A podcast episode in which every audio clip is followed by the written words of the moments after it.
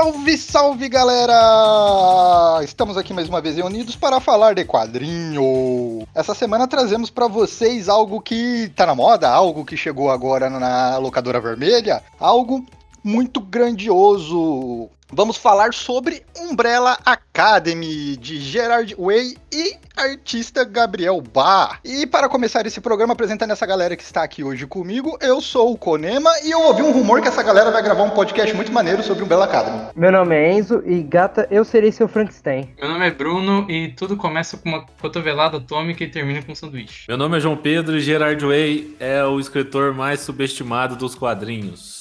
E como músico, ele é subestimado também? É, é porque é, My Chemical Romance é bom e a galera só foi descobrir agora quando o emo voltou a ser legal. Voltou a ser e legal. a carreira solo dele é muito boa e ninguém liga. Ele tem um puta é. álbum da hora. Eu confesso para vocês uma parada, cara. Eu li o terceiro volume escutando as músicas dele. Que eu cara, falei, é muito bom, esse cara sim. é bom, cara. Eu coloquei para tocar enquanto eu li o terceiro volume. O pior é que tem umas coisas de música dele que eu lembro da série, assim. Porque o segundo volume, eles estavam gravando música. É porque assim, o primeiro volume foi escrito enquanto eles estavam em turnê. Então, ele literalmente fazia som de check, fazia show e escrevia tudo junto, tipo, na estrada. E aí, no, no segundo, eles estavam gravando música. E, tipo, são umas músicas que saíram em EP e tal. E toda vez que eu ouço, eu lembro de Umbrella Academy, porque, tipo, eu não sei porquê, eu ouço as coisas e velho, eu acho que é porque ele gravou na mesma época e a minha cabeça conecta, assim, que se parece, não sei explicar, assim. Então vamos lá, pessoal, fica aí aconchegado, curte esse programa, vamos falar sobre Umbrella Academy, que é uma obra sensacional. Preciso encontrar minha família.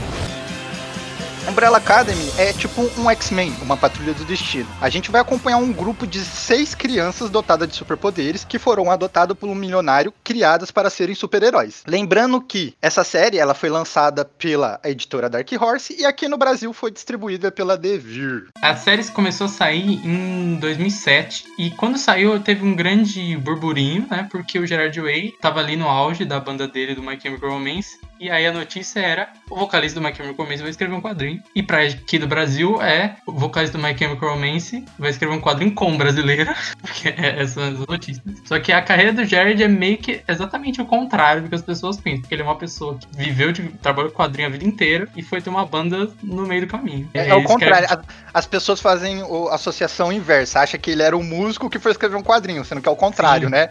Ele era um quadrinista que foi brincar com música. Aí, ó, isso aí foi. Isso aí é descoberta para mim também. Então, ele escrevia quadrinho, tipo, desde moleque, assim. E aí ele fez School of Visual Arts em Nova York, que é tipo, pra quem é de Nova York, Jersey, até Washington, ali perto, se você quer, tipo, fazer quadrinho com formação, você vai pra escola do Klaus Jensen ou você vai pra, do, pra essa faculdade mesmo de artes visuais, fez um curso de quadrinho. Ele é de uma geração que, tipo, é da mesma geração que saiu a Beck Clunan, o, o Ed Piscor também, só que eu acho, acho que o Ed Piscor fez na faculdade. Enfim, é uma galera que já era formada em quadrinho e pai, que teve aula com gente, tipo, o Klaus Jensen também. E eu acho que, assim, essa é o grande estigma, né, do Gerard Way, até que eu falei que ele é o escritor mais subestimado é porque a gente tem a impressão que ele vai ser sempre o cara da banda My Chemical Romance que faz gibi. Então, assim, ele tem feito ao longo dos anos coisas maravilhosas, assim, e, você vê que, ele, que, as, que as coisas elas não ganham notoriedade, ele não ganha notoriedade é no meio é dos coisa de brasileiro, não é? Lá fora ele. Ou acontece esse estigma com ele lá fora também? Lá fora existe um pouco só mais do público. A, a galera de quadrinhos, tipo, outros escritores, editores, gosta disso porque tem muita gente gente que vai ler quadrinho dele porque não lê quadrinho e começa a ler quadrinho, porque tipo, conhece ele da banda. Acaba sendo um incentivo. E aí, ele, ele estagiou na DC, na Vertigo, ele conheceu a Karen Berger e a Shelley Bond. E, e aí, cara, ele, tipo, ele falou que ele era basicamente o office boy da, da Vertigo. E ele lia os roteiros. era. Ele lia os roteiros de Preacher, de Invisíveis do, do Morrison ali antes de sair, fazendo copy e tudo e tal. Só que aí o que aconteceu? É, quando ele for se formar, era o quê? Final dos anos 90 começo dos 2000, que é quando explode a bolha e quadrinho que, tipo, tava em alta vendendo pra caralho. Começa em baixa e foi uma época que essa galera que tava se formando para fazer quadrinho se formou na, tipo, maior crise possível pra, pra mídia quadrinhos. Então ele tenta trabalhar ali no Cartoon Network, ele tenta fazer uns pitch... Network? No Cartoon Network? Ele, ele deu um pitch de um programa de humor pro Cartoon Network, depois ele trabalhou desenhando action figure e aí quando rola o 1 de setembro, ele desiste e aí fica esses seis anos com My Chemical. E aí, depois disso, ele vai entrar em contato com a Dark Horse e dá a ideia, tipo, que ele quer fazer um quadrinho e tal. Que é um quadrinho bem nas influências dele, porque assim, né, ele vai se formar no começo 2000, o que ele leu foi essa coisa de é, fim dos anos 80, começo dos anos 90. Então, tipo, cara, é o Watchmen, é Sandman, Patrulha de do Morrison, é um animal, esses quadrinhos mais underground de, de vértigo, de heavy metal e tal. Que é parte da influência, né? Tipo, até umas coisas do quadrinho vem isso, a superviolência. E, e aí ele, com o editor do Dark Horse vão escolher quem vai ser o artista. E engraçado que a primeira escolha deles foi o Gabriel Bá e o Fábio Moon. Eles conheceram os dois e a ideia era que um faria os flashbacks da história e outro faria a história. Só que aí o Gerard conta que ele leu o Casanova do Fraction quarto, o Gabriel Bá, e escolhe ele e tem todo um pitch de ser uma arte meio Mike Mignola e tal. E você vê um pouco da influência. O Bá já tem a arte um pouco assim, mas em Umbrella ele puxa isso bastante. E com a arte do próprio Gerard, que é um negócio engraçado. Se você, se a gente olhar os extras, dá pra ver que ele é um roteirista e artista que antes queria ser artista, depois foi ser roteirista, que é acontece um pouco. Eu lembro sempre do Morrison, porque o Morrison é um pouco disso também. Mas ele, tipo, desenha real, assim, ele já fez capa de disco, faz concept, ele tá com um livro de colorir agora, eu achei, achei foda isso. Eu fui descobrir isso outro dia, eu também sabia. É, e o Gerard Way é da escola do Morrison, né? Total, assim. É, Sim. Você vê que, que assim, é, é, é, um filhote do Morrison, né? Eles são, eles são amigos também, né? O Morrison aparece num clipe da My Chemical Romance, né? E é o vilão do clipe. Então, assim, você vê que eles. É, essa relação deles é próxima, Figurinha. né? É, eles Sim. trocam bastante figurinha, assim mesmo. Ele puxa também muita coisa do Morrison lá na patrulha dele, na patrulha do, do- Destino. Sim. É, e o Morrison faz a introdução do primeiro volume, né? E conta, tipo, que ele já conhecia o, o Gerard Way, que ele foi conhecer a banda, e daí, tipo, foi ler o quadrinho impressionado que era algo diferente, mas também tinha a musicalidade na parada e tal. E aí os dois volumes saem em 2007, e aí tem um hiato. É, não, os dois volumes saem em 2007 e 2009, né? E aí tem 10 anos de hiato. E aí no meio tem My Chemical Romance, acaba My Chemical Romance, tem carreira solo, tem ele na DC, tem ele criando a Penny Parker lá na Marvel. E aí, com a série TV é produzida em 2018, e aí ele volta a escrever o quadrinho e sai o terceiro volume perto da série, ali no começo de 2019 até o meio. Parabéns, mano, porque o terceiro volume é sensacional. Inclusive, ele, o Jared Way falou que tem bastante conteúdo já, assim, Sim. é meio que, que pronto, né? Ele, ele só não lançou ainda, mas ele já tem bastante coisa meio que organizada pra, pra lançar, né? Só vai fazer quatro volumes, né? Então o próximo seria o último. Não, não, era oito. Era oito? É, ele, ele falou que ele tem a história toda na cabeça dele. Quando foram fazer a série, ele entregou tipo umas 10, 20 páginas com um pitch tipo, de tudo, assim, de tudo que ia acontecer. Que foi o que meio que inspirou ele a voltar a escrever também, porque ele recuperou a história e falou: Não, quer saber, eu vou escrever isso agora e tal. Fui ver uma entrevista dele outro dia, no comecinho de maio, ele falou que tava escrevendo quatro já e que o Bá tava pronto pra desenhar. E vai sair um spin-off, acho que é até o fim do ano, então, tipo, no ano que vem deve sair já um quarto volume. Deve demorar tanto igual demorou o segundo e terceiro. Que merda foi aquela? Fim do mundo. Certo, vamos falar sobre a obra. Vamos conduzir aqui. Falando um pouco sobre os personagens. Existem sete personagens principais. Seis, porque, pelo menos no quadrinho, um não é explorado. Lá pra frente a gente vai falar da série e outras coisas. Mas, enfim. Esses personagens são. Eles têm três nomenclaturas. A gente aqui vai talvez se perder, não sei. Mas, primeiro, eles são números de 1 a 7. E aí eles têm o nome, primeiro o nome deles, e tem o nome de super-herói. Então a gente tem o número 1, que é o Luther Space Boy. É o meio gente, meio macaco. Tem super força, garoto do espaço. O número 2, que é o Diego, o Kraken. Eu não entendo porque ele é o Kraken, sendo que o poder dele é jogar coisas e controlar a direção pra onde essas coisas vão. Por que Kraken? Não sei. É porque, é porque tem um lance que ele pode prender a respiração pra sempre. Ah, ele, ele pode fazer Ele isso? pode Eu fazer lembro, isso? passa batido. Olha só. Então ele ele pode mergulhar pra sempre. É, tipo isso. O número 3 é a Alison, ou a Rumor. Numa das edições traduzidas BR que eu li, em vez de ser rumor, era fofoca, que eu também achei bacana. Sério? É um fofoca muito bom.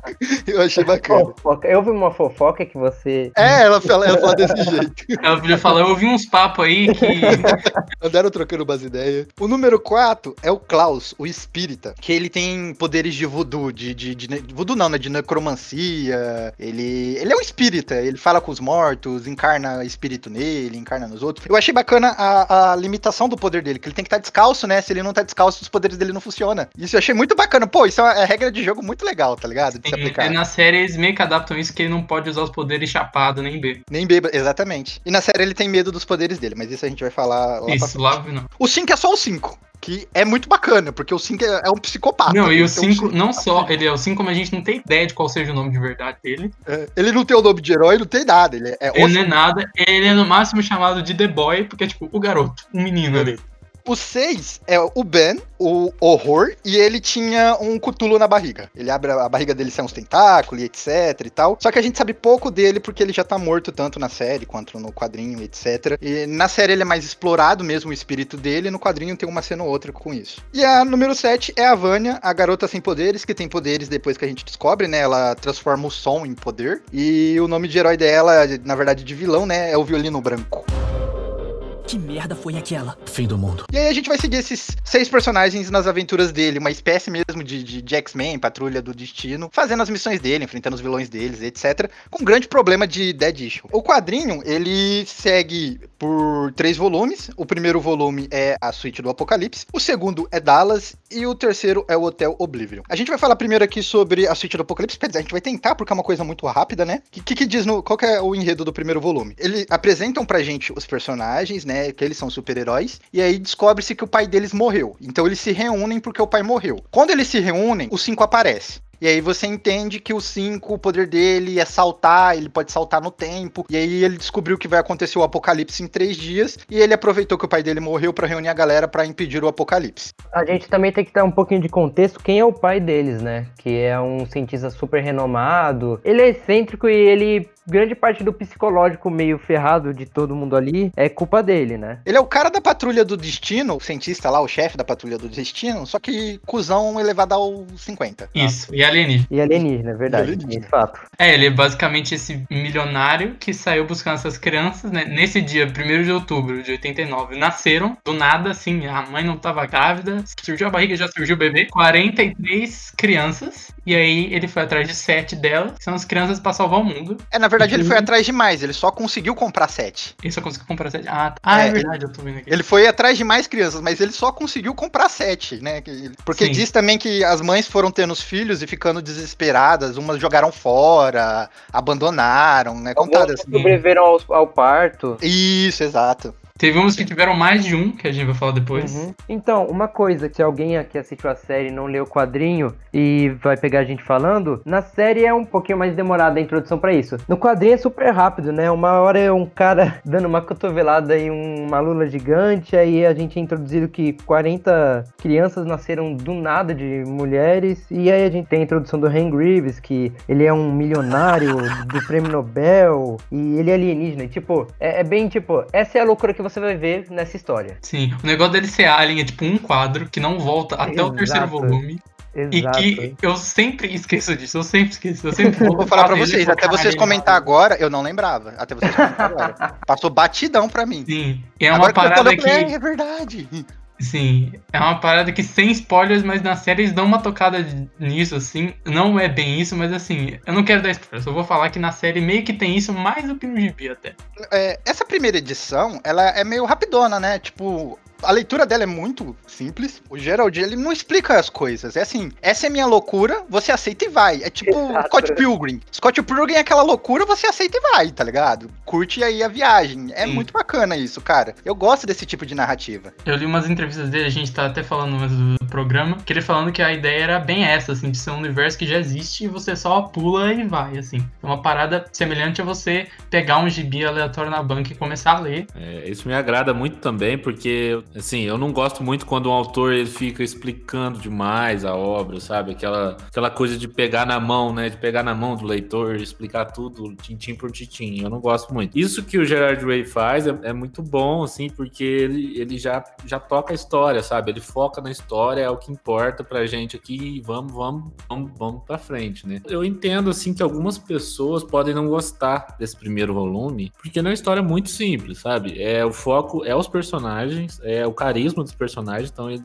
eles te ganham logo assim, de cara, né? São muito, muito bons. E, mas o volume em si, a história é bem, bem simples, sabe? É bem super-heróica mesmo, sabe? É um arco de super-herói tranquilo. Mas é, o forte desse primeiro volume mesmo real, realmente são os personagens, né? É bem rápido mesmo que as coisas acontecem. Tipo, o pai morre, se reúne a galera, aí já aparece um sistema do super vilão antigo deles que ativa, fim do mundo, cinco dá tiro na cabeça, acabou o primeiro volume. Exato. Resumido de uma interessante. boa maneira. Eu acho interessante também, principalmente no quadrinho, é que ele é muito maluco, assim, sabe? A gente, tá, a gente tá lendo quadrinho, claro, mas quando você vê um, um zumbi robô do Gustavo Eiffel controlando a Torre Eiffel, que na verdade é uma nave que iria pra lua, é, assim, é uma parada bem doida. Eu gosto disso porque o Gibi tem muito disso, dessas doideiras, assim, aleatórias. Na série elas vão aparecendo cada vez mais também. É uma parada muito interessante porque, tipo, ele recupera é um negócio que recupera um pouco a Era de Prata, isso dá aquele twist moderno, que não é, tipo, sci-fi, é só estranhão, assim, jogado na sua cara, sabe? Eu adoro Eu acho isso. bacana que ele cria umas expectativas e quebra isso, sabe? Tipo, eu lendo agora, tipo, aquela parte, aparece um vilão e ele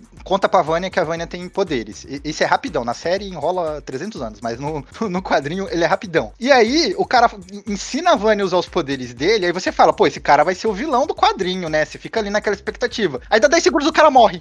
Ela mata ele, tá E aí, ligado? aí ela é a vilã. Eu tava assim, não, beleza. Ela, ele vai ser o vilão, vai dominar ela, e os- a família vai vir. Aí vai ter aquela redenção da família, ela vai virar heroína e ajudar a família a derrotar o vilão. Não, ela mata o vilão e ela toca o Zaramundo, tá ligado? Quer ver o caos. Eu acho muito bacana, que é tipo, total uma quebra de expectativa. E ele faz isso muitas vezes no quadrinho, assim. Você acha que vai acontecer uma coisa, Também tem essa que o 2 ele vai falar com a, a 7. Eu vou, gente, eu vou falar números. Eu não lembro dos nomes, eu sou horrível com nomes. Aí o 2 tem uma hora que ele chega, né? Ele tá conversando pra ela parar de destruir o mundo e tudo mais. Ela até fala: esse é o momento que a gente vai se reconciliar como uma família. Aí aparece assim que dá um tiro na cabeça dela. cabeça dela, velho. É incrível, velho. O- Diga-se de passagem, tipo, o- o 5 da série é psicopata, mas o 5 do quadrinho não tem freio, velho.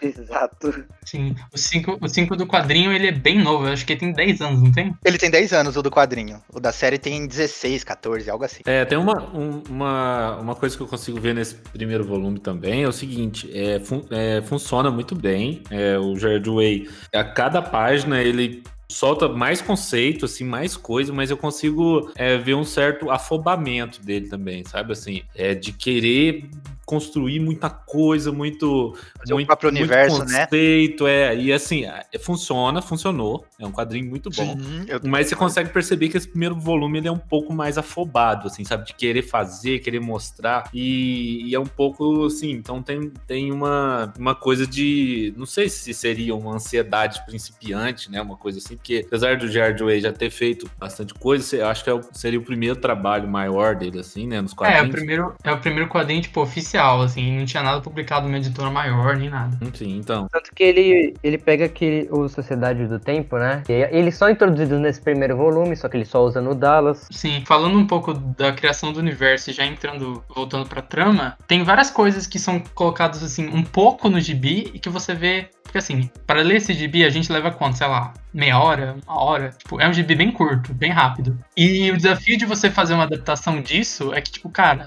nenhuma adaptação vai ter menos, sei lá. Três horas, assim, se for uma série de um filme, umas duas também, até às vezes é longo. Então a série tem várias coisas que ela pega, que é um detalhe do gibi, que desenvolve muito bem. Tipo, logo no começo, no segundo capítulo, não, no primeiro capítulo, quando vai mostrar a Vânia, é, a- ligando pra Vânia avisando que o pai dela morreu, mostra o livro dela, que ela escreveu a vida dela como número 7. Isso é um detalhe, aparece uma vez. E na série, ela assim, ela ter escrito esse livro é algo tipo, cara, a família viu ela explanando todo mundo, ela falando que o pai deles era um cuzão, tipo, contando, Ela, expondo ela a expôs família todo mesmo. mundo, né? É. né? Todo Sim. mundo, todo mundo é bravo com ela por causa disso, né? Sim, eu, e no gibi, assim, são pequenas coisas que coloca que eu gosto muito que a série, por ser uma série, ela consegue desenvolver, assim, sabe? Então, e eu acho que isso é um dos pontos que mostra um pouco desse afobamento do Gerard Way, sabe? De que eu acho que ele tava com tanta ideia, tanta coisa na cabeça, que ele foi jogando, jogando tudo no gibi, assim, entendeu? Funcionou. Eu acho que esse primeiro volume é muito bom, de como estreia, é um excelente volume. Mas tem muita coisa, sabe? Que é um volume cheio de coisa. Às vezes, igual, por exemplo, o Hargreaves é, Alienígena é um quadro, é só um quadro. E, e aí, assim. Ele é um quadro, é um quadro batido. É, o livro é um quadro também. Então ele tava com muita ideia e queria, de algum jeito, colocar todas as ideias dele já nesse começo, né? Então, cara, ele tem conteúdo pra oito edições, hein? Ele tem, pra oito volumes facilmente. Não entrando aí na trama, o segundo é meio oposto, porque a história do segundo é que era pra ser, tipo, um one shot, assim, uma história única que ele foi expandindo e virou uma mini inteira. E o segundo parece que é o contrário. O segundo é mais, tipo, tem um respiro maior, sabe? Que merda foi aquela? Fim do mundo.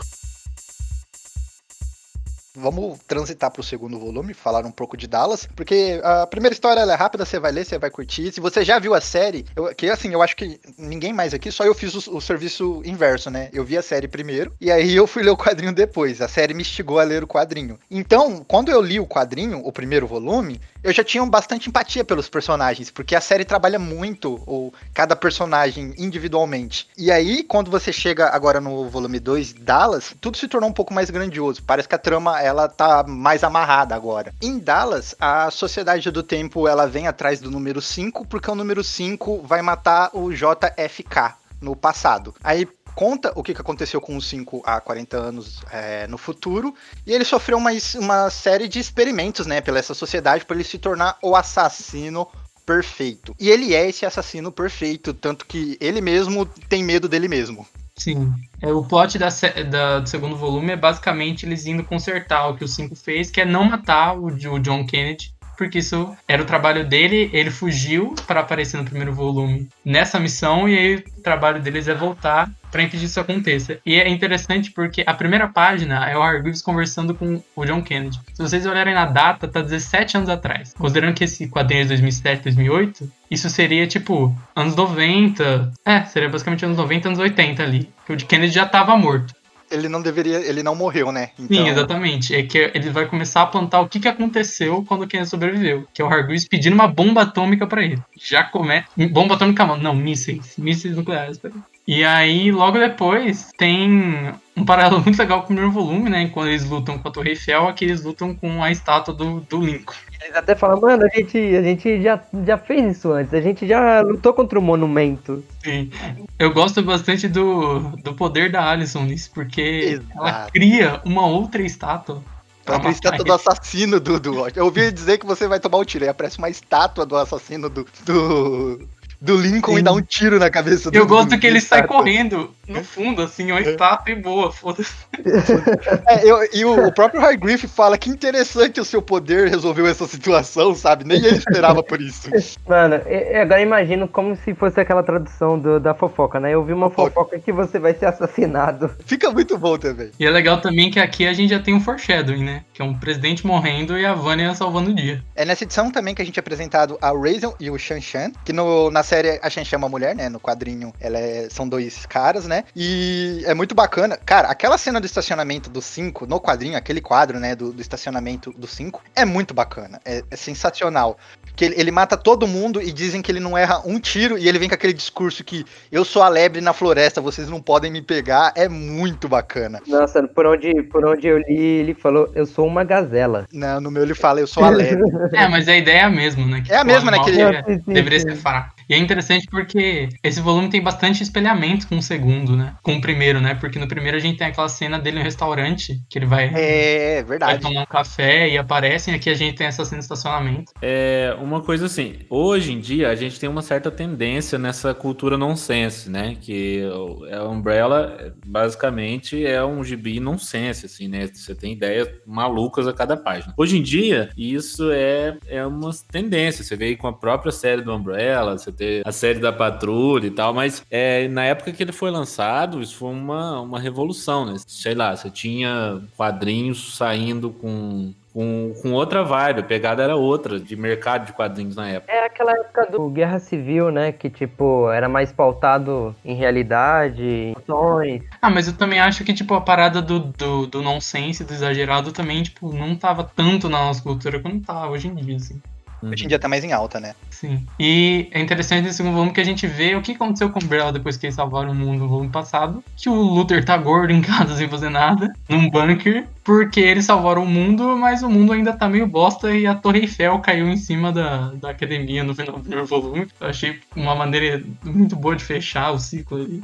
É, e assim, o, é, o Gerard Way do segundo volume é um Gerard Way muito melhor do que o do primeiro. Assim, Eu também como, percebi, Como escritor. Concordo. É, ele é muito mais centrado, assim, na história. Ele desenvolve bem mais a história, sabe? Mesmo com o Exatamente. nonsense, mesmo com, com aquela parada de é isso, aceita, é, é muito mais desenvolvido, assim, sabe? Eu acho que é aquilo que o João falou. O Gerard, ele jogou um monte de coisa. Jogou o lance do, da história que a, a Seth fez, que ela expôs. Ele jogou a Sociedade do Tempo. Aí ele falou, mano, o que, que eu vou escolher aqui pra continuar? Ele, ah, eu acho que eu vou pegar a Sociedade do Tempo, né?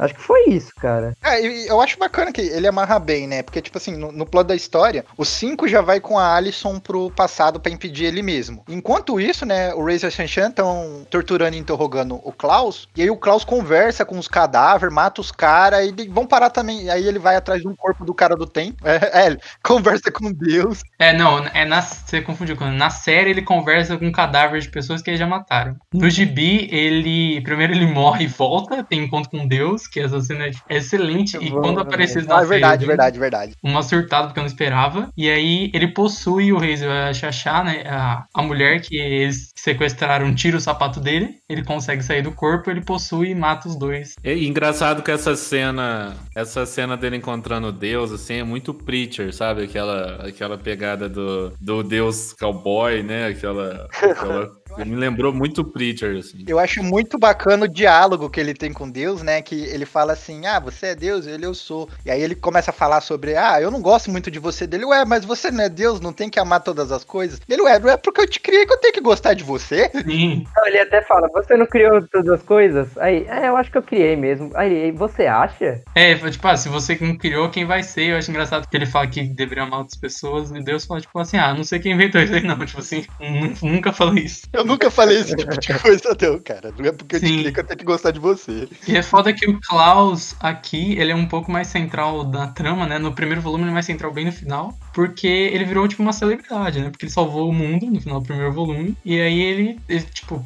ele virou uma celebridade, basicamente. Ele é um cara famoso agora porque ele salvou o planeta. Ele é muito forte, cara, pelo amor de Deus. Desde o primeiro volume eu já consigo ver isso, mas eu acho que nesse segundo e principalmente no terceiro, é, fica clara pra mim o que é a maior qualidade do Jared Way, que é a habilidade dele de escrever equipe. Nesse segundo volume, você vê que não fica nenhum personagem apagado, todos os personagens são muito bem desenvolvidos, desde o primeiro, assim, e ele continua muito isso no segundo. Você vê que todos os personagens têm uma trama, todos os personagens eles continuam evoluindo, sabe? não fica nenhum personagem esquecido. Ele tem muito aquela forma de separar em equipes, né? Tipo, dois vão pra um Uhum. canto, um vai pro outro, três vai pro outro, e ele vai escrevendo a interação desses três enquanto a trama tá se desenvolvendo. É aquela parada de você dividir a equipe e ficar cada um pra um lado, só que eu gosto que ele não divide um no com meio um da trama. É, tipo, não é tipo Scooby-Doo, eles falam assim, ó, vai cada um pra um lado, a gente volta aqui depois. A trama vai mandando eles cada um pra um lado e a trama sempre faz eles se reencontrarem no final. assim, Verdade, né? A bem trama ela assim. gira que no final, tipo, eles começam cada um com uma história, aí eles se juntam em equipes separadas por contas aleatórias, porque tipo, o Klaus não sabia nada do que tava acontecendo com os cinco, e ele no final acaba lá junto com a galera. No final todo mundo acaba se reunindo pelo acaso. E e isso pode ser assim, uma influência muito forte do Morrison, porque o Morrison faz muito bem isso, ele fez isso magistralmente em Sete Soldados, Homem Animal. ou em Homem Animal também. Como o Jared Way, ele é muito influenciado pelo Morrison, O Morrison, ele, na a Liga da Justiça dele era sempre isso, né? Sempre tinha uma grande trama, todo mundo se separava e se juntava. E, mano, Sete Soldados é o ápice disso, porque são, assim, sete histórias separadas, contadas em sete minis que se juntam no final. Assim, um bagulho muito, tipo, extremo nisso. Entendeu muito bem, então. E aí o 5 ele é chamado a voltar pra Corporação ali do Tempo pelo, pelo AJ, que é um peixe de peixe. É com um corpo de bacana. gente. Muito bacana. Na série, o peixe ainda fuma, velho. É muito bacana. mano. Sim. O peixe fuma na série? Ele fuma na série. Ele, tipo, ele coloca no, no, no, no bagulhozinho de voz dele o cigarro e aí sobe bolha com fumaça e ele chupa essa bolha. Nossa senhora. E é legal também ver que a Vânia, ela ainda tá sem voz do primeiro volume e ela se comunica com o cartaz. Bloquinho de nota. E o bloquinho de Era notas, pra um quadrinho ser genial, né, cara? Porque Sim, cara, a capa da quarta é edição. Genial. que é só ela escrito, essa é a é. capa do quarto volume. É muito, Muito bom, velho. E eu acho, e ele trabalha praticamente com ela sem voz o, o volume inteiro. Eu cheguei a cogitar na minha cabeça que ela ia ficar sem voz pra sempre, ela ia ser uma pessoa normal. Também, eu também. Mas aí quando o 5 fala, eu preciso dos seus cirurgiões, aí eu já, ah, beleza. Entendi o que, que ele vai fazer. Essa cena eu achei demais, que é o 5 com um esquadrão reunindo uma galera lá do bagulho do tempo pra pegar ele mesmo, só que ele velho, né? Antes de ele matar o JFK. Aí ele fala assim: provavelmente metade de vocês vão morrer. Não, provavelmente todos vocês vão morrer. Mas a gente vai lá mesmo assim. E também tem no, no bunker ele discutindo com ele mesmo. Porque você é um velho teimoso? Porque você também é.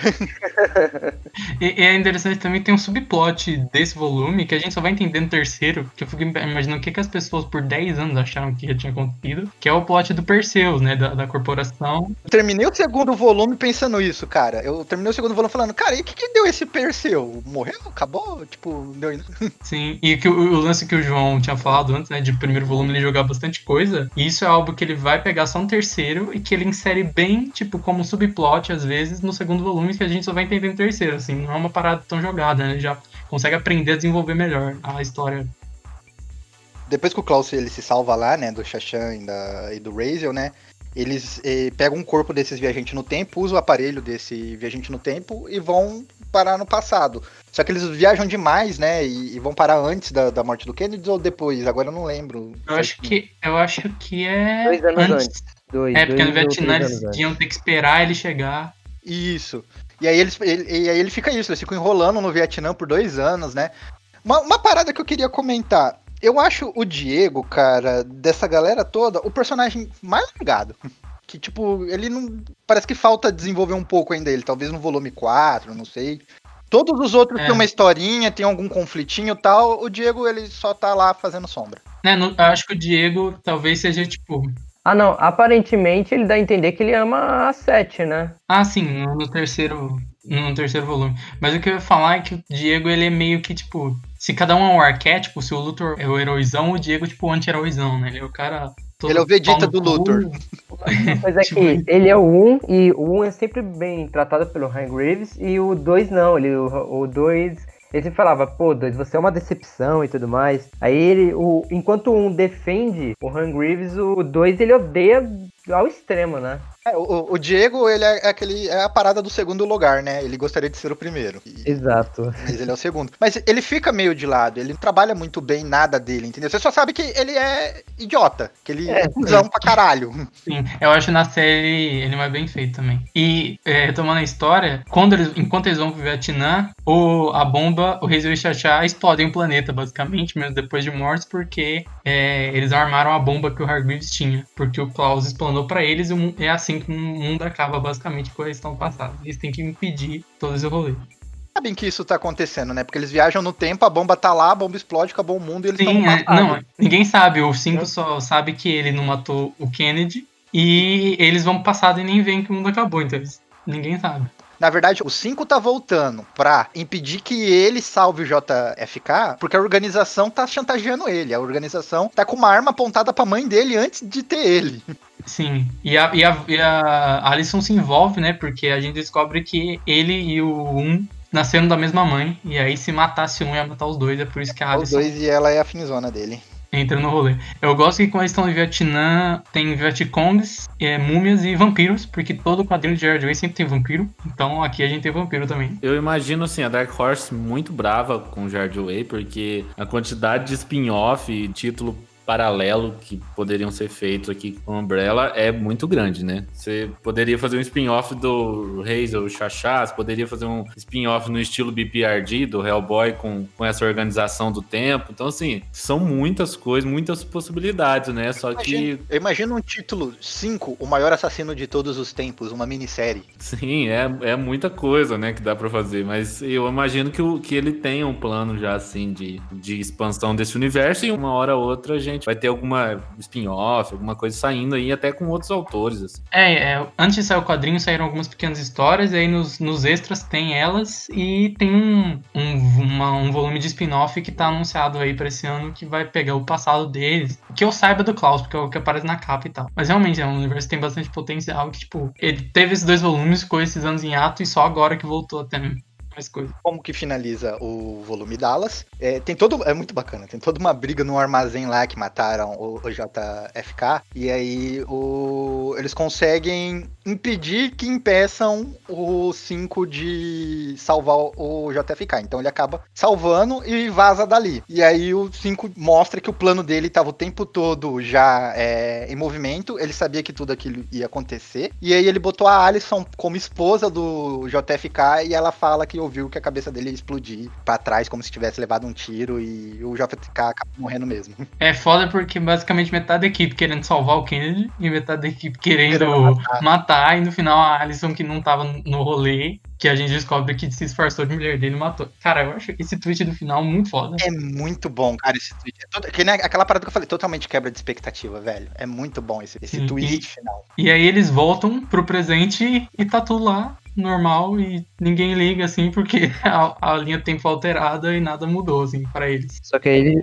eles, descobrem que, a, que por conta disso, né? Aqueles dois assassinos que. Os malucões, eles iam conseguir as bombas nucleares deles e iam explodir meio que o mundo, né? Se. É, o, o peixe fala pra eles que, na verdade, eles acham que, ah, fizemos por nada, tá tudo igual. Aí o peixe, não, é que o mundo acabou, vocês não estavam sabendo. E agora vocês salvaram o mundo. E tem essa, essa, essas últimas páginas, eu acho bacana que daí tem o cinco pirando de novo. Que ele mata o peixe de uma maneira também que você não tava esperando. Ele quebra o aquário do peixe, mata e come o peixe com um discurso de eu tava me segurando pra fazer isso, mas agora eu vou ser eu mesmo. E ele come o peixe vivo, assim, aquele jeito bem grotesco de jogar o peixe direto na boca e engolir. E o, e o GB acaba com cada um indo pra um lado e tocando uma música, né? Um- Uma música sendo falada, barra cantada, e cada um indo pro seu canto, que eu gosto bastante dele insere essa parada lírica, assim, tipo, você nem ouve, mas você lê e você sabe que é uma parada poética, lírica, de uma música. A ceninha final, eu adoro essa cena. Que é quando a Alison é criança, é um- literalmente uma página. Ela tá olhando a TV e fala que o presidente foi assassinado. E o Hargreaves fala, desde quando a gente tem uma TV? E eu achei isso Muito genial. bom. Olha, o presidente foi assassinado, papai. Aí deixa quando a gente tem uma TV. E aí acaba com ela olhando pra você, né? É, tipo, E aí no encadernado do segundo volume a gente tem umas histórias extras do background deles. E que aí que você falou do background de Diego, aqui a gente tem um pouco mais. É verdade, né? Tem, tem a parada dele, da banda dele com a, Sim, então. com a Sete. Com a o Vânia, Diego e a, a Vânia tinham uma banda de, de punk rock. Punk. Rock. E, cara, tem uma parada, tem um, literalmente um quadro que ele soca esse moleque que é o dono da corporação que aparece no- segundo, terceiro volume. Eu só percebi isso lendo por esse podcast. Eu falei, caralho, velho. Não tinha notado. Sim, é, é- mostra que é ele, que é o filho de um ricaço lá e caralho. Ah, ele dá uma porrada na cara do, do cara do Perseu. Ah, tá, ele. Nossa, tô olhando agora. É ele mesmo. É, então. E basicamente introduz por que, que a Vânia e o Diego têm essa relação meio, tipo, de se odiar, principalmente no primeiro volume, né? Que o Diego é uma cuzão com ela, ela quer acabar o planeta. Do amor, do, do amor e ódio, né, cara? Sim, exatamente. É uma cena que eu acho que podia muito ter na série, porque faz muito sentido e porque eu queria ter esse background. Mas não sei se vai ter, porque a série não faz os flashbacks tão, né? A série também encaminhou a Vânia pra outro caminho. Que merda foi aquela? Fim do mundo. Hotel Oblivion, o que que é o Hotel Oblivion? Eu fiquei, tipo, você fica três edições se questionando. Você tem a suspeita do que é o Hotel Oblivion. Aí você descobre que ele é a prisão dos super vilões deles. Eu achei muito bacana. Não, isso é um bagulho muito engraçado, porque no primeiro volume tem uma frase que é tipo, alguém tá fazendo uma coisa e no número um vou falar, ah, é melhor você ficar aí quieto, senão o pai vai te mandar pro Hotel Oblivion. E é isso. E é citado. E no terceiro volume é um volume O primeiro basicamente volume? todo sobre Caralho, isso. mano. Sim, não, Só é uma citação, de tipo, de uma palavra, assim, tipo, ah, você vai ir pro hotel. E foda-se. Que no, no segundo a gente é apresentado pelo hotel, mas aí, tipo, é um hotel em outra dimensão. E tem um cara vigiando o hotel. Eu fiquei pensando, esse maluco deve ser um, o guarda desse- dessa realidade, né? E aí vai todo se desenvolver na trama, e lá pelo terceiro volume você entende que o hotel é a prisão dos maiores e temíveis vilões que essa galera teve. E é muita gente. Porque nas outras edições você não sente tanto que, ele- que eles tinham tantos super vilões. Mas aí, se você for pensar que eles combatem um crime desde criança, faz sentido eles ter tudo isso de vilão, né? E, cara, como o Hargreaves é um maluco do caralho que abre um portal pra outra dimensão, prendeu um monte de gente e nunca voltar. tipo, depois que morreu, essa galera ficou lá, as traças. Ficou largadão, todo mundo depressivo. Teve, tem até, até o, o pai do Perseu que se matou, não aguentou a solidão do hotel. Uma coisa que eu senti falta, assim, desse, do Hotel Oblivion é. Eu acho que o Jared Way podia ter gastado um tempo explicando um pouco mais, sabe? É um conceito mega interessante, sabe? É uma coisa super nova, assim, e só que ele não explica. É só o gostinho, né? Ele faz muito isso. Então, assim, eu senti falta. Eu, eu- às vezes eu sentia falta disso no gibi, sabe? Tipo, gasta um pouquinho mais de tempo numa coisa que é mais interessante e explica um pouquinho, sabe? É, isso é bom, mas tem que ter, tem que ter ali uma, um meio termo, sabe? Tem coisa que ele não explica, ele só, beleza. Aí a gente fica com gostinho de entender Quero um pouco mais. mais, aquilo. É, aguenta aí que eu vou ligar ali na Dark Horse e vou falar que eu quero um spin-off só sobre os vilões do Hotel Oblivion. Pera aí. Não, seria que tem um- ótimo, né? Tem uma parada também de que essa altura ele já tava escrevendo sabendo que ia ter uma série. E eu também acho que ele escreve falando, tipo assim, ah, isso aqui a série vai aprofundar e faz dois episódios sobre isso. Hum, Daria facilmente, cara. Uma temporada inteira só sobre esse hotel. E, e, e pra série, isso funciona muito bem, porque é só um cenário. Se ele, tiver, se ele tiver pensando nisso, eu vou xingar ele no Twitter. Eu não acho que ele tá pensando nisso, mas eu acho que ele pensa, tipo assim, a série dá se desenvolver melhor. Sabe? Não é um bagulho Mark Millar, é só um pouquinho. Ah, é, não.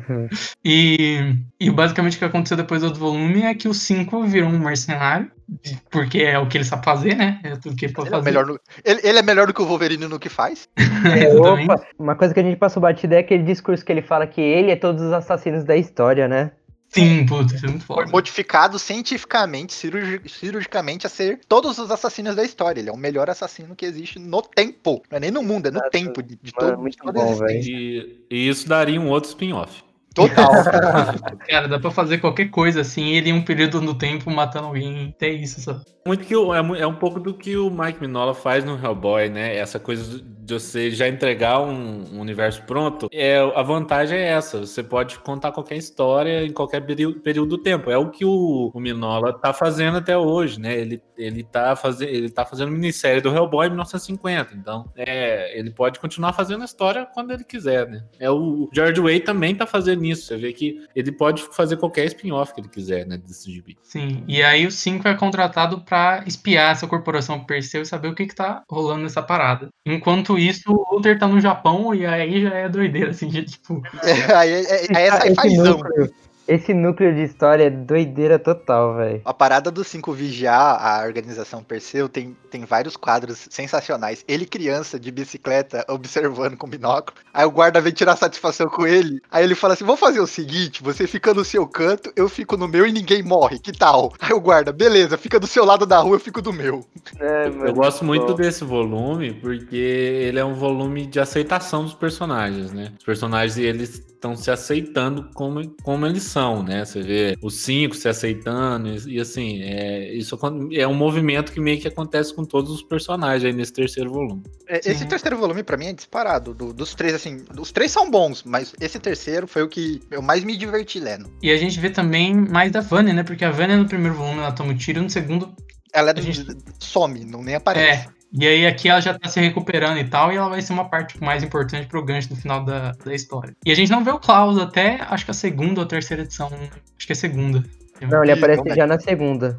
É, Ah, então é na segunda, é que aparece na. O bacana é que é o seguinte, na- no primeiro volume e no segundo, em alguns momentos, que nem o- é, só por balão, o Klaus fala que usa drogas. Ah, isso aí aconteceu quando eu usava metafetamina, eu tô chapadão de não sei o que. Aqui não, aqui no, no- no- no terceiro volume mostra a decadência do Klaus. Ele tá. Aparece ele, cara, ele tá deitado, tá com babando. Cara, mas mano, é splash muito bom, linda velho. e horrorosa mesmo tempo. Exato. E é engraçado que a primeira edição, ela, ela começa com o The Oblivion e acaba com o The Oblivion, que a gente tá vendo o vilão mágico deles, né, que entra no começo, no flashback, e tá tentando fugir com um bebê, e tem aquele, o homem científico, que é esse cara que tá observando tudo, que é um cara meio Manhattan, e tipo, velho, esse, esse gancho da primeira edição eu fiquei muito curioso, assim, porque ele apresenta esse conceito, e tipo, tem um bebê, tem um cara que parece um Dr. Manhattan, tem outra dimensão, eles vão pro espaço, no futuro, você fica, caralho. É, e assim, é, uma, uma coisa que eu notei também nesse terceiro volume, em relação aos outros, é uma diferença na arte do Gabriel Bassi. Ele tá um pouco mais econômico. Sim. É, eu, eu, eu achei que assim, é, mudou um pouco para pior.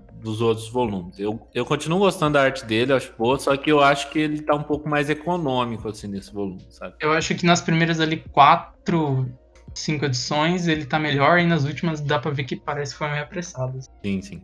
Provavelmente ele tinha prazo pra entregar e aí ele deu uma corrida. Exatamente. E cara, esse o, o personagem que é introduzido, né, enquanto eles estão em Tóquio, eles encontram esse cara que é o Dr. Zu, que tem a nave do Hargreaves. E esse cara me lembra vocês alguém? Lembra alguém que eu não consigo Lembra, lembrar. lembra pra mim o autor do estúdio Gibeon. O, o- Isso, ele mesmo.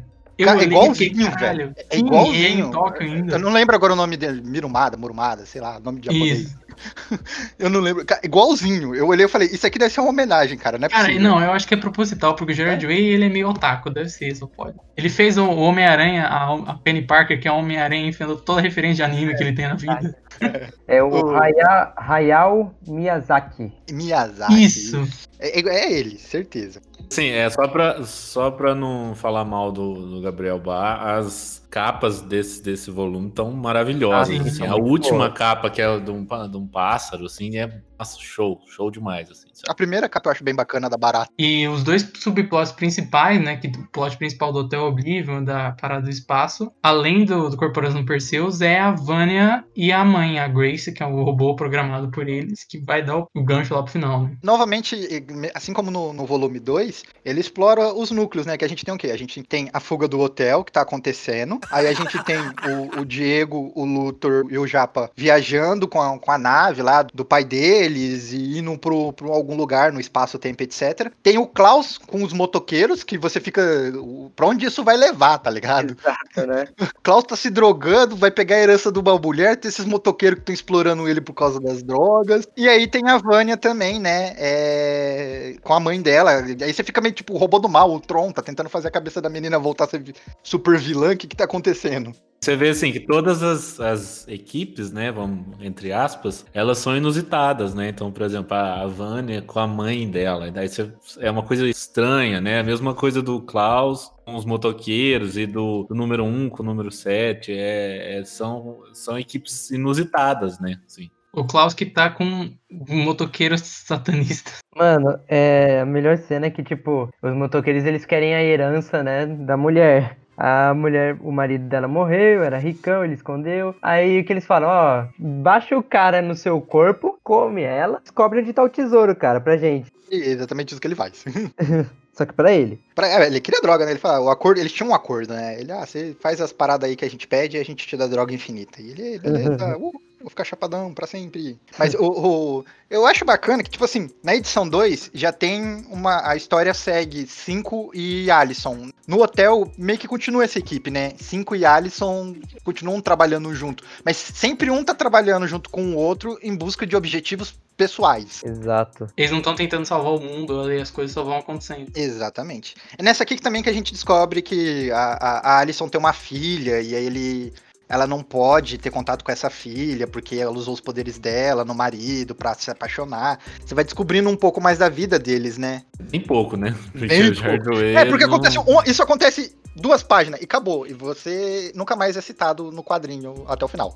Eu, eu gosto que a, a Alison segurando aquela casa que ela faz é a capa do TPB. E é uma, é uma cena pequenininha, assim, que é basicamente ela indo entregar o presente da filha. E o cara. O cara vai. O marido dela guarda ali junto de trocentas caixas, assim. É um Todas bagulho iguais. Sim, e é engraçado porque tem uma música do Gerard Way que chama é, Baby You're Around the House, que e a Vânia, a Alison fala essa frase. Quando ela tem uma parte que ela vai comprar uma parada e ela usa os poderes dela e o cara fala: ah, o que, que você é? Você é tipo uma bruxa, ela fala assim, ah, eu sou uma casa assombrada, e sai em um, é, tipo, uns detalhes assim que eu acho que eu acho legal, que conecta tudo. Ele se autorreferindo a ele mesmo. Exatamente. Que merda foi aquela? Fim do mundo. O Perseu, que foi apresentado lá no segundo volume e você não sabia pra onde ia, ele tinha todo um plano arquitetado pra salvar o pai. E, cara, vou te falar uma coisa, eu demorei pra perceber Perseu, Medusa, tá ligado? Demorou pra cair a ficha. Hum, né? Quando apareceu o robô que caiu a ficha, eu falei, putz, Perseu, Medusa, verdade, né? O plano todo do, do Perseu, que é abrir o portal pro Hotel Oblivion pra resgatar o pai dele. Daí tem o gancho da galera que tá fugindo pro hotel, vai parar na, na empresa. E ele chega lá, o pai dele tá até morto. Morto, né? E aí tem esse robô, que é uma medusa, que começa a fazer a cabeça dele. E tem também o plot do vilão, do mágico, né? Que ele teve o filho no, no hotel. A mãe da criança, ela é amaldiçoada, ela vira um monstrão e fica correndo atrás dele. O, a, a série inteira. E a Alison que vai resolver isso aí. E é, isso é uma das coisas que me incomoda um pouco. É, como eu disse, da pressa do Jared Way. Todo esse plot aí dele fugindo com a criança, isso fica um pouco jogado, porque ele não, não dá tempo de desenvolver isso e de da gente meio que se importar com aquilo, sabe? E continua bom, esse volume é ótimo, mas é, eu acho que ele podia ter, desenvolver mais esse tipo de coisa. Porque ele segue muito sempre em fazer oito ou sete edições, né? Então, ele joga algumas coisinhas ali, eu acho que ele não quer se livrar da, totalmente da ideia, mas ele também não vai ter muito tempo para desenvolver. É, enquanto isso tudo rola, o Klaus tá usando drone. E o Luther e o Diego estão numa jornada bem louca no espaço. E a arte do Bata tá fazendo uma parada doida, meio sci-fi, meio curve, assim.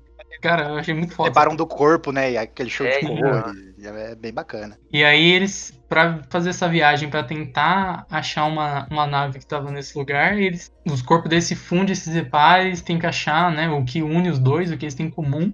E é o fato de cada um ama uma irmã. Na série, eles já têm uma consciência que, tipo assim, olha, gente, essas pessoas foram criadas juntas, elas são irmãs, então é meio errado. No quadrinho, Jared ainda dá uma forçada, ainda fala assim, tipo assim, é, né, gente, eu sou irmã de verdade. A 4, ela beija o 1. Um, é, no, no primeiro volume, né? Sim. No primeiro volume. Ela usa o poder dela, né, pra ele beijar ela. Como é que a gente conclui o, o Hotel Oblivion, né? Que tá tendo uma coisa muito quadrinho, né, mano? Bilhões de vilões soltos na cidade e aí a Umbrella é, combatendo todos esses vilões ao mesmo tempo e aí eles se juntam pra, para vencer esse desafio é bem bacana. E aí tem um vilão deles que come tudo, vai absorvendo tudo. E aí ele se torna tipo um buraco negro absorvendo toda a cidade. E que é, que é um vilão que apareceu no primeiro volume, né? Que sequestra a Alison. E aí ele aparece aqui de volta. Ele é o vilão tem... que criou aqueles robôs, né? Do Sim, que quebra mesmo. o parquinho. E é interessante também porque esse é o momento que todo mundo se junta ali na trama. O Klaus se junta com todo mundo porque ele tem essa overdose, ele vê o pai, tem um quadro onde aparece o pai alienígena, de novo, e ele é salvo é por uma figura misteriosa que a gente sabe que é, e depois a gente vê que é o bem meio moribundo, que gente, eu acho que é o fantasma, né? Porque é o fantasma, ele tá machucado, que... todo, todo cadáver. Sim, mano. É por isso que eu fiquei na dúvida, né? Porque ele tá, tipo, tem marca, ele parece um zumbi. Aí isso converge, converge a trama de todo mundo, porque a corporação Perseu abriu esse portal e todo mundo que tava no Hotel Oblivion, todos os vilões fugiram. E a Medusa encontra o Jonathan e ele fica boladão, todo gladiador e os caralho. Ele queria ser. O plano dele, como Perseu, era soltar os vilões e ele derrotar os vilões e ser o novo super-herói dessa era. Tipo aquele. O, o, plano do sinistro lá do, do, do incríveis. Dos incríveis. Ah, que, como toda ideia de merda dá errado. Enquanto isso tá rolando, é, a Vânia e a, a mãe robô, né, a Grace, estão em Paris, que tem a nova Torre Eiffel. E aí, quando, quando aparece uma personagem vermelha, essa personagem vermelho, negra, a primeira impressão que eu fui é, caralho, será que o Gerard vai fazer, tipo, a, universo da série ser um outro universo do quadrinho? Porque, tipo, porque na série a Alison é negra e, tipo, é o mesmo poder, basicamente. Só que não. Ele já é um outro universo, quer dizer, é outro universo, não. É nesse universo e dá a entender que a Grace foi e formou a própria academia com outros outros super-humanos semelhantes ou não tão semelhantes a eles, né? Que é o que fica o gancho do final também que a gente é, falou. Quando ela apareceu, eu tive essa impressão mesmo. Ah, ele vai fazer aqui os Umbrella Academy Reverse. Eles vão ser os Academy Umbrella. Vai ser ao contrário. É Academy Umbrella. E é o gancho, né? É o final. Tipo, o Luthor perguntando: Ah, quem é você? Ele, eu. Eu sou o número um. E eles parecem ser. É... Enquanto eles são todos disfuncionais, essa equipe parece ser mais organizada, certinha e etc. Tipo, a, a basicamente a mãe mostrando pro Hargreaves como que faz e fazendo uma. Faz melhor então. Ela foi lá e fez melhor e fez a equipe dela. É, e tem tem assim, na última edição tem uma velhinha que aparece, né? É, Jennifer. É verdade, deve estar no é. crachá, Jennifer, algo assim. É a única que o Hangrive se importa, né? Eu tô vendo essa página aqui agora, foi mal cortar, mas tipo, não faz o menor sentido essa página. Eu acho que isso é um gancho de alguma coisa, porque no primeira edição, uhum. essa mulher que tá na loja, ela dormiu no ônibus e o ônibus bateu num bicho. Daí tem essa Jennifer na loja. Eu acho que isso é um setup pra alguma coisa, porque tem essas coisas aleatórias que aparecem assim, que não se conectam. Então, mas se o Jared Way demorar mais 10 anos pra fazer um volume. Não, aí ele tá eu escrevendo o quarto já. Sabe? Ele falou pro Ed Piscor que ele tava escrevendo o quarto volume em maio. Então, assim, A gente, a gente não vai aguentar, a gente perde o hype, tá ligado? Se ele Pô. leva 10 anos pra escrever outro volume. vai- se demorar mais 10 anos, a série vai virar Game of Thrones. Perder tudo. Mas- A Dark Horse não vai perder isso, cara. Porque é, isso aqui dá pra expandir demais, velho. A Dark Horse vai falar pra ele, ah, já que você não vai escrever, eu vou chamar outra pessoa pra escrever. Há 10 anos atrás eu acho que até, ah, vou fazer um hiato de 10 anos. Hoje em dia tem a série, já tem um público consolidado, provavelmente encadernado vendeu a rodo depois da série e tudo mais. Então acho que E hoje em dia também o Gerard já escreveu a Patrulha e os gibis do Young Animal por um tempo e agora já não tem mais isso. Ele já teve uma experiência de escrever mais gibi e já tá livre. Mas o primeiro TP de Umbrella foi o- a edição mais baixada do Get Comics, né? De todos os tempos, assim. Então eu imagino que tenha, tá vendendo bem, assim. Então, Uhum. eu, eu não digo assim, ah, é por parte de ele querer dinheiro, mas sim por parte da Dark Horse querer dinheiro, sabe? Então, tem aquele lance de contrato, ah, se você quebrar contrato, bababá, bababá. Eu acho que. Tem um pouco ter de medo né? dele esquecer dos quadrinhos, focar muito na série, esquecer dos quadrinhos, porque ele já fez tanta coisa interessante, sabe? É, eu acho que ele devia explorar mais isso nos É quadrinhos. porque a série, ele, tipo, conversa com os produtores, às vezes tá no set, mas ele não participa muito, assim. É, é bem separado. Tanto que na série, na série, nos créditos, quando aparece, né? A Umbrella Academy aparece que é um criado televisalmente pra um outro maluco, tá ligado? Os créditos nem vão. Sim. Não estão de cara Ele, pra ele ele. não é showrunner. Tipo É, o Neil. Gaiman com Deus Americanos, que tá no set, tá fazendo as coisas e tal. E ele é um Isso, cara exato. apaixonado pelos quadrinhos, né? Você vê que ele é um cara que, que gosta demais de quadrinhos. Tem- Ele bota umas referências aqui ali, né? Tem aquela cena do, do Cuchulo aparecendo no, no, no espaço, o tempo cuspindo no Luther. Que merda foi aquela? Fim do mundo. Falando agora pra você, meus queridos ouvintes, que assistiram a série não leram um quadrinho, primeiro eu quero recomendar pra vocês que leiam um quadrinho que é diferente, mas é bom igual, entendeu? Porque a série é boa, a série desenvolve mais, como a série tem tempo, ela desenvolve mais os personagens. Mas o quadrinho também é muito bom, mas é uma aventura desenfreada, muito bacana. E pra quem leu o quadrinho, assistiu a série, a gente vai fazer agora também um bate-papo unindo essas duas metades aí e vamos falar o que, que a gente achou. Daqui, eu vi a série. Quem mais viu a série? Eu vi as duas temporadas. Eu tô na metade da segunda, eu não terminei. Então cuidado com os spoilers. episódio hoje eu acho que eu vou continuar. O, o, o João já declarou pra gente mais cedo de que ele não curte série de super-herói. Não, eu assisti, eu assisti uns dois episódios, mas eu não lembro. Foi mal, não vou poder comentar. Não, mas eu, não- eu não te culpo, cara, porque eu vi três temporadas de Maria do Arco, chamada Arrow, e faz qualquer um desistir de série. qualquer um desiste de série depois de assistir aquilo. Como é que é o nome em português? Maria do Arco. É igualzinho a novela mexicana, Maria do Arco. Adorei. Assim, pro, pro lance que o João falou, do desenvolvimento das coisas, eu acho que ele vai gostar da série, porque a série dá uma expandida nisso, assim. Exatamente desenvolve nisso. as coisas com mais tempo. Sobre as diferenças do quadrinho pra série, no geral a série é um pouco mais pé no chão e vai tirando esse pé no chão com o tempo. É, os poderes de todo mundo vão ser diferentes, todo mundo é um pouco. Assim, vai, vamos pelos números. O número 1, um, ele é meio gorila, mas não é gorilão daquele jeito. O... Só é gorila da cintura pra cima. Exatamente. Ele é mais babaca. Ele faz o papel que o Diego faz no primeiro volume de ser o cara que magoa a Van e, e etc. É, o Diego é mais explorado na série. Sim, aí o número 2, ele, é- ele é menos babaca do que um quadrinho. E ele é mais bobão também. Eu, eu acho que tem um desenvolvimento interessante. Ele não pode ver um rabo de saia na série. Na série tem a parada que, dele querer ser o herói, né? Ele, ah, eu fui treinado pra ser o super-herói, eu vou resolver isso porque eu sou o herói. Coisa que ele não fala muito no quadrinho, né? Ele não, não É fica. que no quadrinho ele é meio um anti-herói e na série é mais um Batman da vida. É é, ele, quer, ele quer ser um Batman e tá fracassando miseravelmente. Sim. O número 4, o Klaus, ele é meio que o oposto do Gibi, ele começa todo fudido e aí vai Vai crescendo. vai ganhar, é, vai tendo mais poderes e tal, a gente entende todo o rolê dele. No quadrinho, Klaus, ele, ele é um super-herói, igual os irmãos foram criados para ser um super-herói. Na série, dá a entender que ele não gosta dos poderes dele, porque ver morto não é uma coisa muito legal. Eu meio que entendo o lado dele, sabe? E ele é meio traumatizado disso também, porque o pai era babaca, ficava jogando ele no cemitério, prendia ele lá, e ele ficava vendo assombração. Imagina pra uma criança ficar o dia inteiro vendo fantasma, gente morta com tripa pra fora. É traumatizante. O número 5 bem, eu acho que, tipo, cara, é uma das vilãs mais legais. É o mais bem adaptado, né? Sim, no gibi ele aparece só naquele terceiro volume meio misterioso. E na série, desde o começo, ele não é regular, mas ele aparece, às vezes, o começo fantasma que tá com o Klaus. E só o Klaus vê. E cria uma dinâmica, cara, que eu acho muito legal, assim. E na segunda temporada ele tá regular, então ele tá em todos os episódios. E desenvolve um pouco mais o personagem. Apesar de que eu acho que, tipo, eles não vão longe no sentido, tipo, ah, o 5 vai voltar à vida e vai salvar todo mundo. Não, eu acho que é- é- vai ser sempre o núcleo, né? Klaus É. e ele. A trama dele tá, tipo, é mais. é menorzinha, assim. Sabe o que, que eu acho que aconteceu? Eu acho que é o seguinte: o Ben, na primeira série ele aparece bem. No, no- no- na primeira temporada ele aparece pouco, e na segunda temporada eu acho que pra renovar o contrato com o mesmo ator ele deve ter pedido mais tempo de tela. E aí É, eles ele é desenvolveram regular, mais. É, exato. É, e a número 7, a Vânia é um desenvolvimento interessante porque o plot dela no gibi é que ela encontra aqueles vilões que vão transformar ela no violino branco. E, e relendo, eu notei um detalhe muito interessante que é o vilão tem um documento na mão dela. E ele fala que o Hargreaves fez experimentos neles quando eles estavam dormindo e descobriu que ela era muito poderosa e continha ela.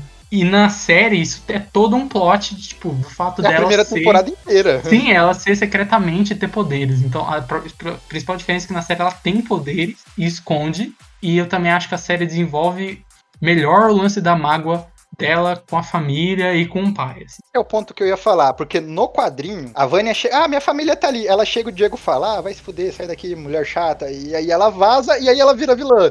Tipo, é um quadro, é muito jogado. É, é literalmente, série- ela encontra os caras querendo dar poder pra ela, ela fala assim. Você vai, virar um, você vai ganhar esse poder e matar todo mundo. Ela fala assim, ah, eu vou pensar. Ela vai, ver minha família.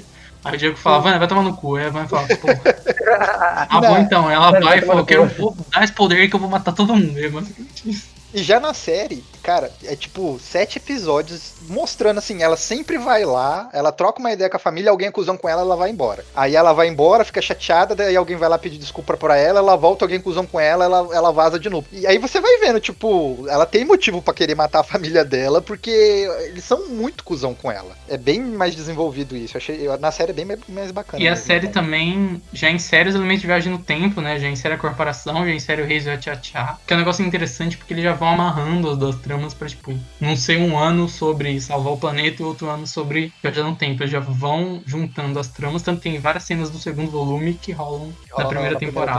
Na- é, Eles desenvolvem até o Razer e a Shanshan melhor do que no quadrinho, no- na série. Você ganha empatia pelo Razer na, na- Eles têm rosto, né? No, no quadrinho é completamente dois psicopatas. É que eu acho que eles são personagens diferentes, assim. No quadrinho são aqueles personagens legal, com visual legal, que mata todo mundo e é todo red, assim. E aí na série eles são legais, eles são assassinos fodões, mas eles são mais humanos. assim. É tipo, não, na série dá a entender assim, ah, a gente é assim porque esse é o nosso trabalho, entendeu? Tanto que daí tem aquele plot na série do Razer querendo ter uma vida normal, mesmo que o mundo vá acabar. Sim. E aí o, tem um, a diferença interessante no final. Eu vou tentar dar não tanto spoiler, já que o Enzo e o João não viram toda a série. A Vanna não toma um tiro na cabeça e eu gostei disso. Eles é, param de outro jeito, porque a personagem pode voltar a ter desenvolvimento sem ficar, tipo, um volume inteiro parado e tal. E no segundo volume, né? No Dallas, ela basicamente tá lá babando. "Ah". Ela, ela some. E a trama não se resolve muito bem. Tipo, eles não salvam o mundo e acabou, e, tipo, beleza, igual no primeiro volume. E deixa um gancho pro segundo. E eu, eu gostei disso. E assim, falando por cima a segunda temporada. Ela dá uma expandida na trama do Dallas. Ela deixa todo mundo ali junto no mesmo ano. Não tem aquela parada de cada um ficar no ano e tal. Tem a parada de alguns quererem salvar o JFK e outros querem ajudar. Querendo matar. Sim. Deixar que morra, quer dizer. Sim, eles voltam pra trama da comissão e tem uns twists que eu achei muito interessantes, principalmente do meio pro final. É, é bem bacana. Uma coisa, vou falar pra você que eu fiquei bem surpreso no quadrinho que o 5 dá um tiro na cabeça da Vânia, porque como eu já tinha visto a série, eu, eu não achei que aquilo ia acontecer. E aconteceu no quadrinho, foi tipo, uou! E eu gostaria de deixar um comentário que eu achei muito da hora a cena que o. na série. Que o 5 vai na reunião da, da organização. Eu achei muito. que ele pega um machado na parede de emergência e ele resolve aquela situação. Ficou muito bacana. Esse moleque que faz o 5 é sensacional, cara. Ele é um ótimo ator. Você olha pra ele e você acha realmente que tem um velho preso no corpo daquele garoto. Sim, e assim, assim como no GB, toda temporada, todo volume tem a, a cena do 5 matando todo mundo, que é cena fodida estilizada. Assim. É, aquele que tem-. A primeira temporada tem o bar, né, também, o, a lanchonete, que é praticamente a mesma cena. Sim. E aí, falando só um pouquinho mais da segunda temporada, sem spoiler, a trama também, tipo, sobre como o mundo acaba, sobre eles vão parar, como eles vão parar, eu também acho mais amarrada, ao menos com a primeira temporada. E eu gosto bastante que eles aproveitam o tempo que eles estão. Porque no primeiro, no segundo volume do GB, basicamente eles vão lá pra matar o Kennedy, e tem a galera no Vietnã, e é bem rápido. E aqui não, assim, aqui é, ah, é anos 60, então tem uma galera que é hippie, tem a galera de movimento negro, tem uma galera que é tipo, Guerra Fria, que acha que todo mundo é comunista, então assim, é um desenvolvimento melhor, já que tá- todo mundo junto no mesmo período.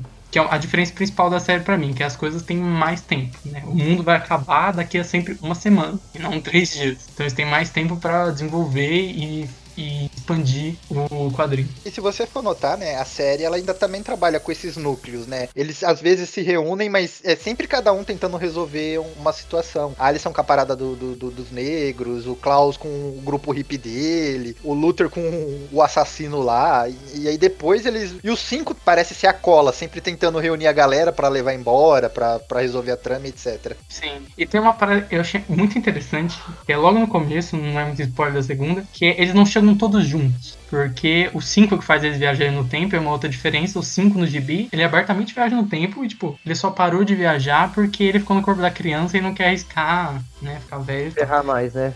Sim. E na série, não, assim, ele deu um salto no tempo, que foi o que ele fudeu todo mundo, e depois ele tem que aprender a saltar e tal, e tem, ele dá esse salto com todo mundo e cada um para em um ano diferente. Então tem uma galera que tá lá faz, tipo, anos, que nem no quadrinho eles estariam no Vietnã e tem que chegar até o ano do Kennedy morrer, e tem gente que tá lá, tipo, Ah, acabou de chegar. É, acabou de chegar. Eu, deu pra entender, pelo menos pela série, que o, o, o cinco, o pai do, né, o, o Hangoff fala pro 5 que é muito fácil saltar para o futuro, mas é extremamente complicado saltar para o passado. Por isso que ele fica preso 40 anos no futuro. Sim. E assim, no final tem um payoff muito foda desse lance dele ir aprendendo a viajar no tempo. Não vou dar spoiler, mas é bem foda. É, E- muito bacana. É, assim, o parecer geral da série é isso. Eu acho ela bem, bem adaptada. Eu também. Eu acho Eu que é, quem quer ver mais do quadrinho é um bom lugar pra ver, porque eles dão uma expandida legal na série. Assim, se você já leu o quadrinho ou se você não leu o quadrinho, a, a série dá uma expandida bem interessante nas coisas, assim, dá mais tempo e tal. Eu acho que é cíclico, assim, tipo, se você só viu a série, se você ler o quadrinho, você vai ter mais desses personagens, vai ser bem bacana. Vai ser mais aventura, vai ser mais punk rock, é, é doideira, vai- as coisas vão acontecer mais rápido, mas tá lá, tá ligado? Os personagens ainda parecem os personagens da série. E se você lê o quadrinho e quer mais desenvolvimento dos personagens, a série é perfeita pra isso. Que merda foi aquela? Fim do mundo. E aí vamos para nossas conclusões. Vamos começar aqui a falar o que saldo geral, o que, que a gente acha desse quadrinho Umbrella Academy, volume 1, 2 e 3. Bruno, pode concluir aí, cara. O que, que você acha no geral? Cara, eu gosto bastante desse quadrinho. É, eu enrolei muito pra ler, porque eu era fã de George mas eu sempre demorava pra ler. Aí quando foi ter a série, eu falei, não, não vou ver a série sem ler o gibi. Aí eu li, vi a série e eu já li algumas vezes. Ah, eu gosto bastante de gibi como um, um todo, eu gosto como o Gerard pega várias influências que ele teve ao longo da vida. A gente comentou bastante de Morrison, de Patrulha de Destino, de quadrinhos mais underground, de Vertigo e tal, que ele pega influência. E ao mesmo tempo ele faz um negócio bem, bem novo, bem, bem fresco, assim, a partir dessas coisas, de, um, de algo meio clássico do super-herói. O Enzo tinha comentado no grupo que é o Black Hammer que deu certo. é, o Black Hammer que Eu deu não acho que é certo, cara. tanto, porque eles não são tão parecidos, assim, mas tem uma semelhança. E eu gosto bastante, é isso. Enzo, conclua. Cara, eu achei uma leitura muito boa e muito dinâmica. Tipo, eu li o primeiro volume, cara, foi rápido, foi muito rápido. Tem umas coisas que o Jared ele só joga e fala, ah, talvez eu use no futuro ou não. É meio estranho pra quem tá acostumado, por exemplo, você citou já que tipo, ah, um leitor de mangá. Um leitor de mangá não ia gostar disso, cara, porque é deixar é muito ponta jogado, solta. né? É muito jogado. Mas eu vejo assim, o, o Jared, ele tá construindo isso e tá indo pra frente com a série, né? Vai, não sei até quantos volumes vai ter, mas ele tá indo pra frente com essa história, ele pega algumas coisas que ele escreveu atrás. Em si, ele fez um brainstorm no primeiro volume e, o que, e ele vai aproveitando, aproveitando, aproveitando. O que você falou de, de ter lido viradas, uma coisa também a gente não falou tanto, eu acho. Mas deu pra perceber, porque a gente foi bem breve nos primeiros dois volumes, Que, tipo, cara, é uma leitura muito gostosa, muito rápida, assim. Quando tem mais informação, quando tem menos, é uma parada muito boa, assim. Até por isso que eu acho que tem bastante gente. Na época que saiu o gibi e tinha fã do My Chemical Romance, hoje em dia por causa da série, tem muita gente que começa a ler quadrinho com isso, que nunca leu, assim. É um material acessível, assim, surpreendentemente acessível. Por mais que tenha referências e é um negócio é, meio. Não é bem adulto, né? É, um negócio meio. É, um negócio meio adulto no sentido Diferente de sangue. do, diferente do, Bla- do Black Hammer que a gente já comentou, Isso, isso. não precisa, não precisa de um background pra você aproveitar 100% da história.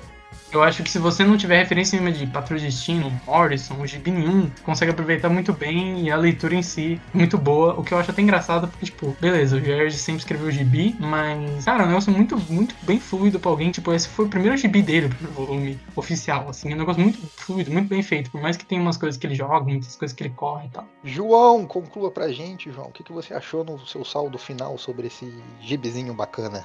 É um excelente gibi, cara. É uma série, assim, acima da média, né? Até pra, pra séries da Image, Dark Horse e tal. Só que a gente quer mais, né? Que o Jared Way continue fazendo gibi, continue escrevendo. É... Eu quero esse universo expandido. Eu quero esse universo expandido. Exatamente. A gente quer gibi todo mês aí do, do Umbrella. A gente quer, a gente é fã e tudo mais, mas também, imagina só, cara. O cara escreveu o primeiro volume enquanto tava em turnê, velho. Você é louco, deve ter É. Eu mostro o quanto ele é capacitado, ele consegue! Eu boto fé em você! É, ganhou o Eisner de melhor série limitada, porque não, não tinha nova série ainda, acho na época, 2007, 2008, então ganhou de melhor série limitada. Como a galera já falou aí, é um gibi muito gostoso de ler, assim, é uma leitura para não iniciados, né? Vamos ver se a gente pode falar assim. Qualquer um que lê esse gibi vai gostar. Produção total, né? É, é um gibi muito pop. É, o George Way é um cara muito pop, então é um gibi muito pop, assim, muito atual, apesar de os primeiros volumes já, ter, já terem sido escritos há muito tempo. É um gibi muito, muito atual. E eu recomendo, cara. Eu recomendo pra todo mundo. Só quero mais George Way. Pode ser na DC, pode ser na Marvel. Quero o George Way escrevendo mais coisa. É isso aí que é os meus desejos pra humanidade.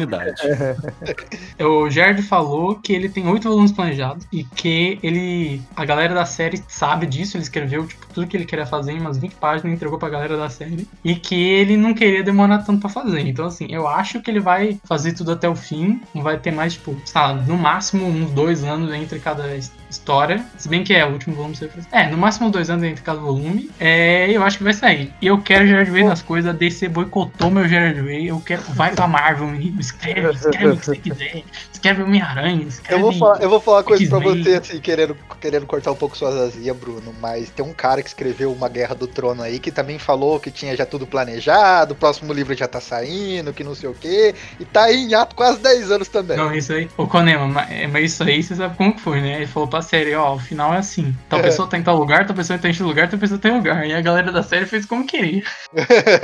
Fazendo a, a minha conclusão sobre o quadrinho. Sabe, a durante aqui esses seis programas que a gente fez, que a gente falou, pô, Capitão América, gibi sobre política, Lanterna tem a nostalgia DC toda escrita aqui, e não tem nada de errado de você querer ler um quadrinho de aventura massa velho. É isso aqui, cara, é um quadrinho de aventura massa velho. É muito divertido de se ler, é muito fluido. O primeiro e o segundo volume, a gente falou assim, vamos gravar de Umbrella, beleza. No, no dia seguinte, eu li o primeiro volume, depois eu li o segundo, e demorei uma semana pra ler o terceiro pra não, não, não perder o hype, assim, tipo, ficar mais próximo do programa. Porque foi muito fluido, a história é muito divertida, só que você tem que ter suspensão de descrença. Se você veio do mundo dos mangá e gosta de tudo muito explicadinho, que no mangá tudo é muito explicadinho, ou você lê uma coisa mais complexa, tipo Hickman, e gosta de tudo muito explicadinho, não é aqui, cara. Aqui é tipo assim, ah, elevador que teleporta, Torre Eiffel é espacionário. As coisas vão sendo contadas e você só aceita. E se você fizer isso, é muito divertido o quadrinho, cara. E a maneira que ele, ele conduz a história é muito fluida. Que nem o, o Bruno falou assim: ah, é meio adulto. É meio adulto por causa da violência. Ele usa muita tinta vermelha,